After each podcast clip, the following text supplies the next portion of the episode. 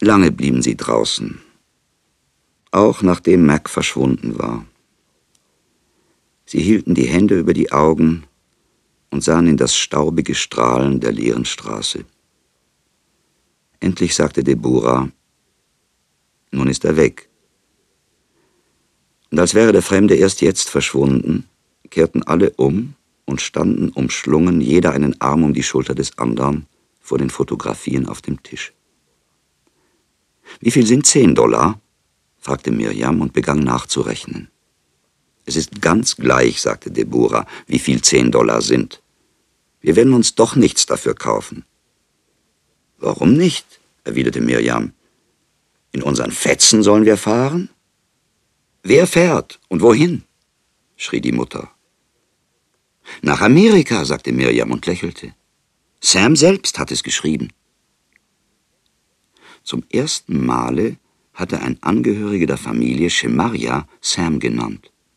Und es war, als hätte Mirjam den amerikanischen Namen des Bruders absichtlich ausgesprochen, um seiner Forderung, die Familie möge nach Amerika fahren, Nachdruck zu verleihen. Sam? rief Mendelsinger. Wer ist Sam? Ja, wiederholte Deborah. Wer ist Sam? Sam, sagte immer noch mit einem Lächeln Mirjam, ist mein Bruder in Amerika und euer Sohn. Die Eltern schwiegen. Menuchims Stimme gellte plötzlich hell aus dem Winkel, in den er sich verkrochen hatte.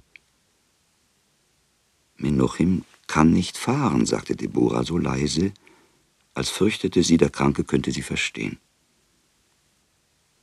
Menuchim kann nicht fahren, wiederholte ebenso leise Mendelsinger. Die Sonne schien rapide zu sinken. Auf der Wand des gegenüberliegenden Hauses, auf die alle durch das offene Fenster starrten, stieg der schwarze Schatten sichtbar höher, wie das Meer beim Anzug der Flut seine Uferwände emporsteigt.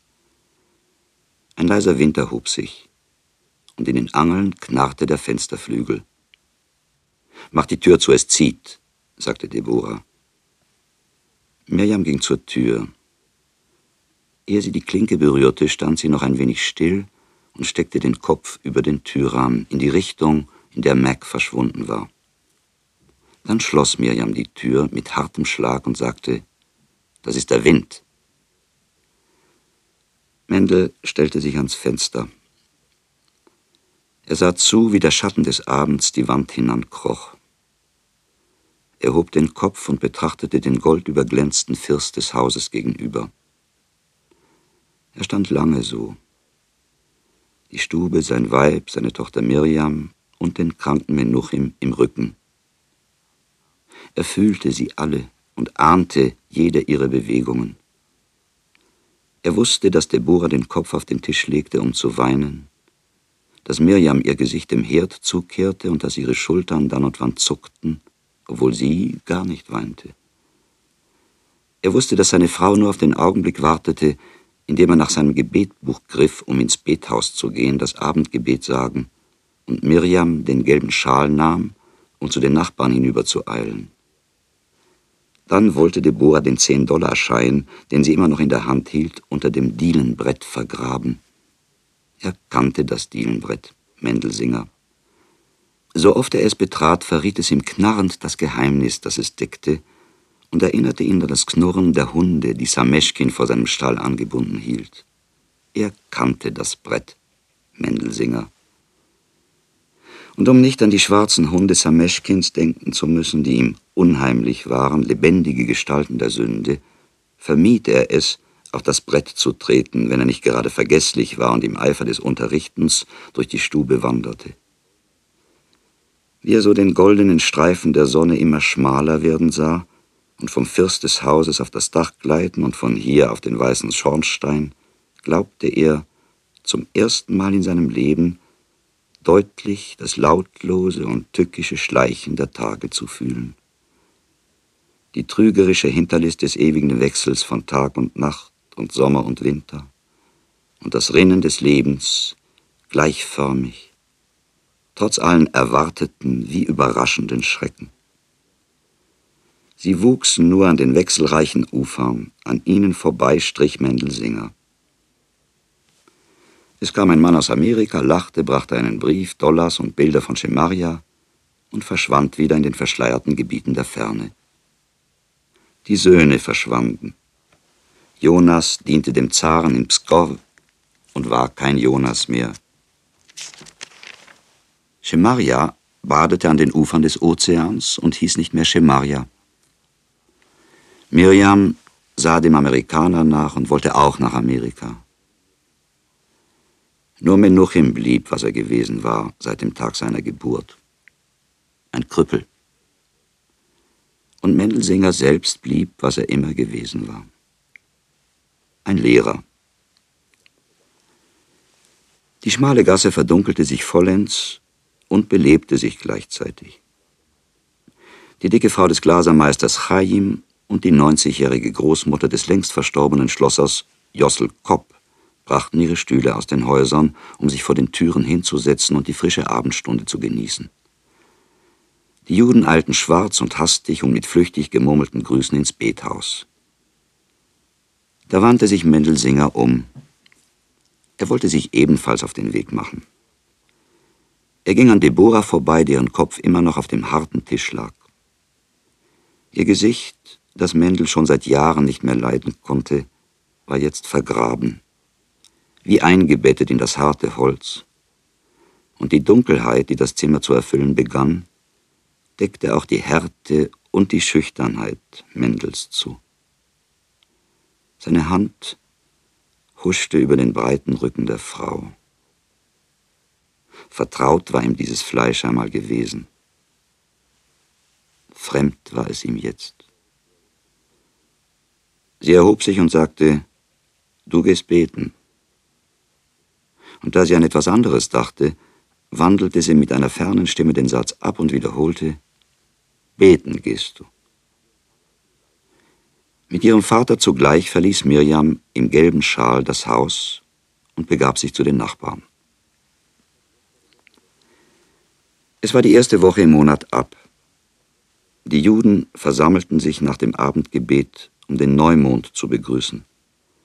Und weil die Nacht angenehm war und ein Labsal nach dem heißen Tage, folgten sie ihren gläubigen Herzen williger als gewöhnlich und dem Gebot Gottes, die Wiedergeburt des Mondes auf einem freien Platz zu begrüßen, über dem sich der Himmel weiter und umfangreicher wölbt als über den engen Gassen des Städtchens. Und sie hasteten, stumm und schwarz, in regellosen Grüppchen hinter die Häuser, sahen in der Ferne den Wald, der schwarz und schweigsam war wie sie, aber ewig in seinem verwurzelten Bestand. Sahen die Schleier der Nacht über den weiten Feldern und blieben schließlich stehen. Sie blickten zum Himmel und suchten das gekrümmte Silber des neuen Gestirns, das heute noch einmal geboren wurde wie am Tage seiner Erschaffung. Sie schlossen sich zu einer dichten Gruppe, schlugen ihre Gebetbücher auf, weiß schimmerten die Seiten, schwarz starrten die eckigen Buchstaben vor ihren Augen in der nächtlich-bläulichen Klarheit. Und sie begannen, den Gruß an den Mond zu murmeln und die Oberkörper hin und her zu wiegen, dass sie aussahen wie von einem unsichtbaren Sturm gerüttelt. Immer schneller wiegten sie sich, immer lauter beteten sie.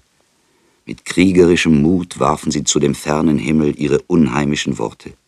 Fremd war ihnen die Erde, auf der sie standen, feindlich der Wald, der ihnen entgegenstarrte, gehässig das Kläffen der Hunde, deren misstrauisches Gehör sie geweckt hatten, und vertraut nur der Mond, der heute in dieser Welt geboren wurde wie im Lande der Väter, und der Herr, der überall wachte, daheim und in der Verbannung. Mit einem lauten Amen beschlossen sie den Segen, reichten einander die Hände und wünschten sich einen glücklichen Monat. Gedeih den Geschäften und Gesundheit den Kranken. Sie zerteilten sich, sie liefen einzeln nach Haus, sie verschwanden in den Gässchen hinter den kleinen Türen ihrer schiefen Hütten. Nur ein Jude blieb zurück. Mendelsinger. Seine Gefährten mochten sich erst vor wenigen Minuten verabschiedet haben, aber ihm war es, als stünde er schon seit einer Stunde da. Er atmete die ungestörte Ruhe in der Freiheit, machte ein paar Schritte, fühlte sich matt, bekam Lust, sich auf den Boden zu legen und hatte Angst vor der unbekannten Erde und dem gefahrvollen Gewürm, das sie höchstwahrscheinlich beherbergte. Sein verlorener Sohn Jonas kam ihm in den Sinn. Jonas schlief jetzt in einer Kaserne, auf dem Heu in einem Stall, vielleicht neben Pferden. Sein Sohn Schemaria lebte jenseits des Wassers. Wer war weiter? Jonas oder Schemaria? Deborah hatte daheim schon die Dollars vergraben und Miriam erzählte jetzt den Nachbarn die Geschichte von dem Besuch des Amerikaners. Die junge Mondsichel verbreitete bereits einen starken silbernen Glanz. Treu begleitet von dem hellsten Stern des Himmels glitt sie durch die Nacht. Manchmal heulten die Hunde und erschreckten Mendel. Sie zerrissen den Frieden der Erde und vergrößerten Mendelsingers Unruhe. Obwohl er kaum fünf Minuten von den Häusern des Städtchens entfernt war, kam er sich unendlich weit von der bewohnten Welt der Juden vor, unsagbar einsam von Gefahren bedroht und dennoch außerstande zurückzugehen. Er wandte sich nach Norden. Da atmete finster der Wald. Rechts dehnten sich viele Werst weit die Sümpfe mit den vereinzelten silbernen Weiden. Links lagen die Felder unter opalen Schleiern. Manchmal glaubte Mendel, einen menschlichen Laut aus unbestimmbarer Richtung zu vernehmen. Er hörte bekannte Leute reden, und es war ihm auch, als ob er sie verstünde. Dann erinnerte er sich, dass er diese Reden schon längst gehört hatte. Er begriff, dass er sie jetzt nur noch einmal vernahm, lediglich ihr Echo, das so lange in seinem Gedächtnis gewartet hatte. Auf einmal rauschte es links im Getreide, obwohl sich kein Wind erhoben hatte. Es rauschte immer näher. Jetzt konnte Mendel auch sehen, wie sich die mannshohen Ähren bewegten. Zwischen ihnen musste ein Mensch schleichen, wenn nicht ein riesiges Tier, ein Ungetüm. Davonlaufen wäre wohl richtig gewesen, aber Mendel wartete und bereitete sich auf den Tod vor. Ein Bauer oder ein Soldat würde jetzt aus dem Korn treten, Mendel des Diebstahls bezichtigen und auf der Stelle erschlagen, mit einem Stein vielleicht. Es könnte auch ein Landstreicher sein. Ein Mörder, ein Verbrecher, der nicht belauscht und beobachtet sein wollte. Heiliger Gott, flüsterte Mendel. Da hörte er Stimmen. Es waren zwei, die durch das Getreide gingen. Und dass es nicht einer war, beruhigte den Juden. Obwohl er sich gleichzeitig sagte, dass es eben zwei Mörder sein dürften. Nein, es waren keine Mörder. Es war ein Liebespaar. Eine Mädchenstimme sprach, ein Mann lachte. Auch Liebespaare konnten gefährlich werden. Es gab manches Beispiel dafür, dass ein Mann rasend wurde, wenn er einen Zeugen seiner Liebe ergriff. Bald mussten die beiden aus dem Felde treten. Mendelsinger überwand seinen furchtsamen Ekel vor dem Gewürm der Erde und legte sich sachte hin, den Blick auf das Getreide gerichtet. Da teilten sich die Ähren. Der Mann trat zuerst hervor. Ein Mann in Uniform, ein Soldat mit dunkelblauer Mütze, gestiefelt und gespornt. Das Metall blinkte und klingelte leise. Hinter ihm leuchtete ein gelber Schal auf. Ein gelber Schal. Ein gelber Schal. Eine Stimme erklang die Stimme des Mädchens. Der Soldat wandte sich um, legte seinen Arm um ihre Schultern, jetzt öffnete sich der Schal, der Soldat ging hinter dem Mädchen, die Hände hielt er an ihrer Brust. Eingebettet in den Soldaten ging das Mädchen. Mendel schloss die Augen und ließ das Unglück im Finstern vorbeigehen. Hätte er nicht Angst gehabt, sich zu verraten, er hätte sich auch gern die Ohren verstopft, um nicht hören zu müssen. So aber musste er hören. Schreckliche Worte, silbernes Klirren der Sporen, leises, wahnsinniges Kichern und ein tiefes Lachen des Mannes. Sehnsüchtig erwartete er jetzt das Kläffen der Hunde. Wenn sie nur laut heulen wollten, sehr laut heulen sollten sie. Mörder hatten aus dem Getreide zu treten, um ihn zu erschlagen. Die Stimmen entfernten sich, Stille war es. Fort war alles, nichts war gewesen. Mendelsinger stand eilends auf, sah sich um in der Runde, hob mit beiden Händen die Schöße seines langen Rockes und lief in die Richtung des Städtchens.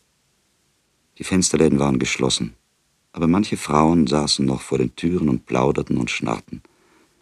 Er verlangsamte seinen Lauf, um nicht aufzufallen. Er machte nur große, eilige Schritte, die Rockschöße immer noch in den Händen.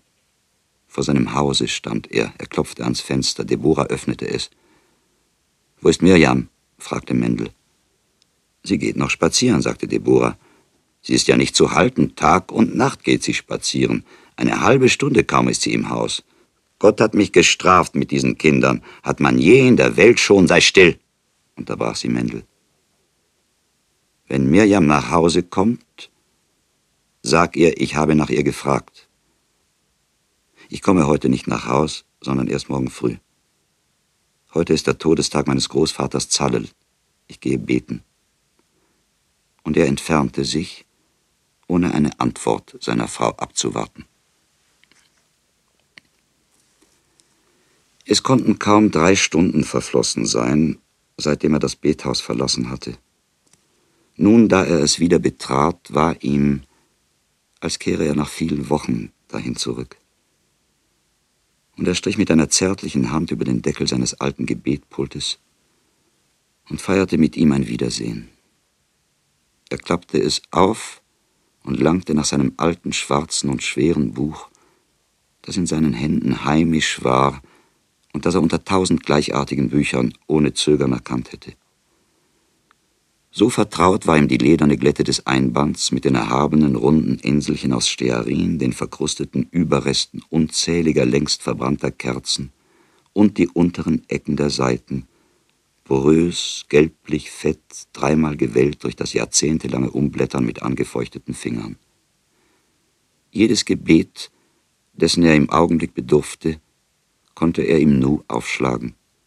Eingegraben war es in sein Gedächtnis mit den kleinsten Zügen der Physiognomie, die es in diesem Gebetbuch trug, der Zahl seiner Zeilen, der Art und Größe des Drucks und der genauen Farbtönung der Seiten. Es dämmerte im Bethaus. Das gelbliche Licht der Kerzen an der östlichen Wand neben dem Schrank der Torarollen vertrieb das Dunkel nicht, sondern schien sich eher in diesem zu bergen. Man sah den Himmel und einige Sterne durch die Fenster und erkannte alle Gegenstände im Raum, die Pulte, den Tisch, die Bänke, die Papierschnitzel auf dem Boden, die Armleuchter an der Wand, ein paar golden befranste Deckchen. Mendelsinger entzündete zwei Kerzen, klebte sie fest am nackten Holz des Pultes, schloss die Augen und begann zu beten. Mit geschlossenen Augen erkannte er, wo eine Seite zu Ende war. Mechanisch blätterte er die neue auf. Allmählich glitt sein Oberkörper in das altgewohnte regelmäßige Schwanken. Der ganze Körper betete mit. Die Füße scharrten die Dielen, die Hände schlossen sich zu Fäusten und schlugen wie Hämmer auf das Pult, an die Brust, auf das Buch und in die Luft. Auf der Ofenbank schlief ein obdachloser Jude.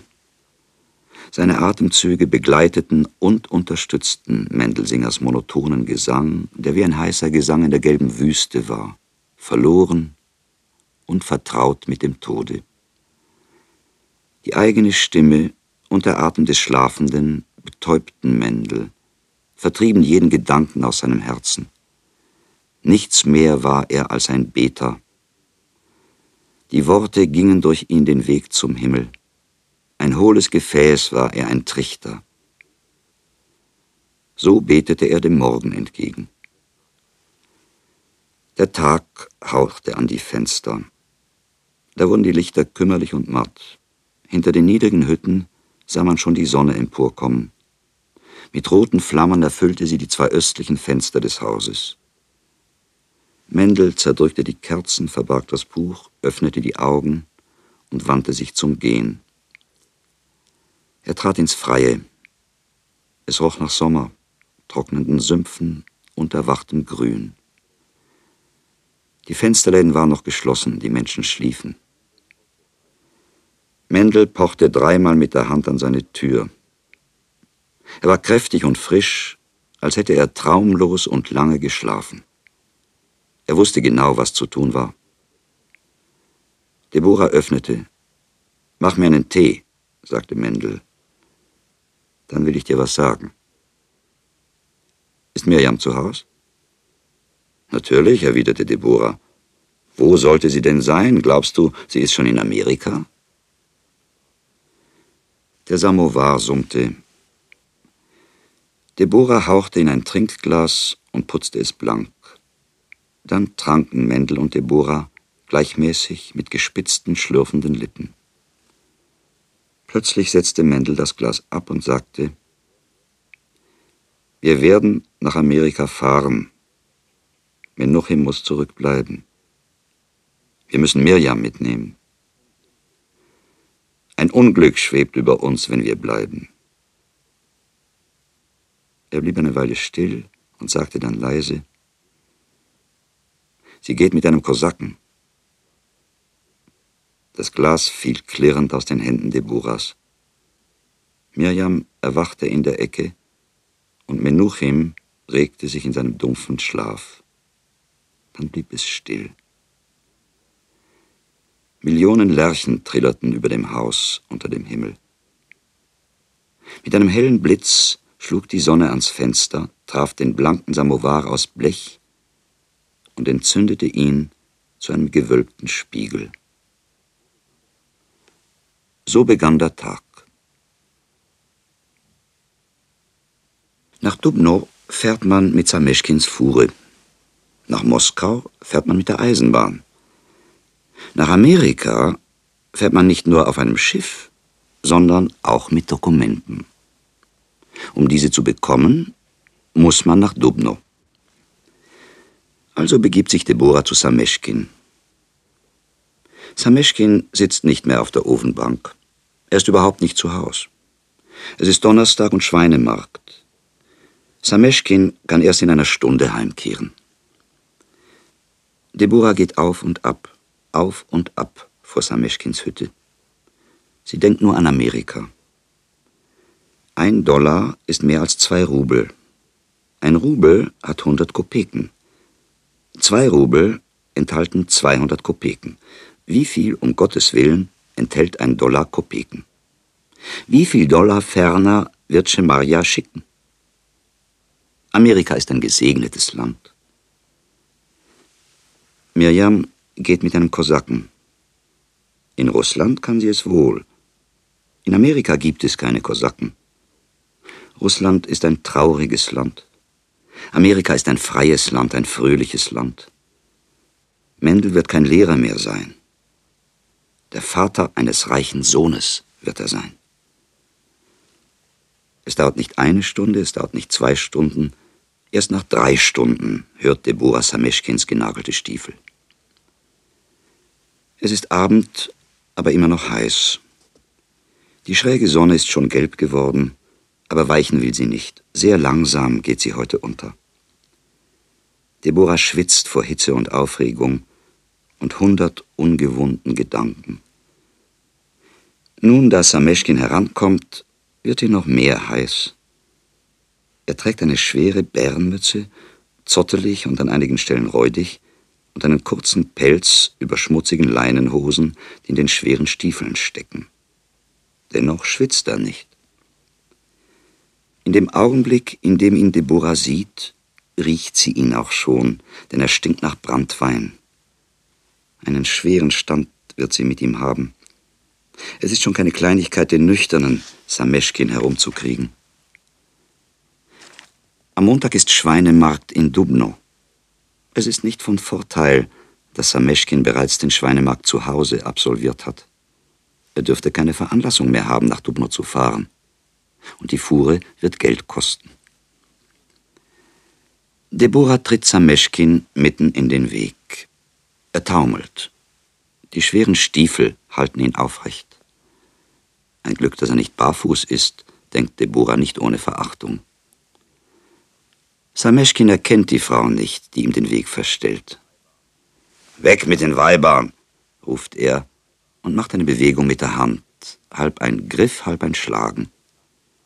Ich bin es, sagt Deborah tapfer. Montag fahren wir nach Dubno. Gott segne dich, ruft Sameschkin freundlich.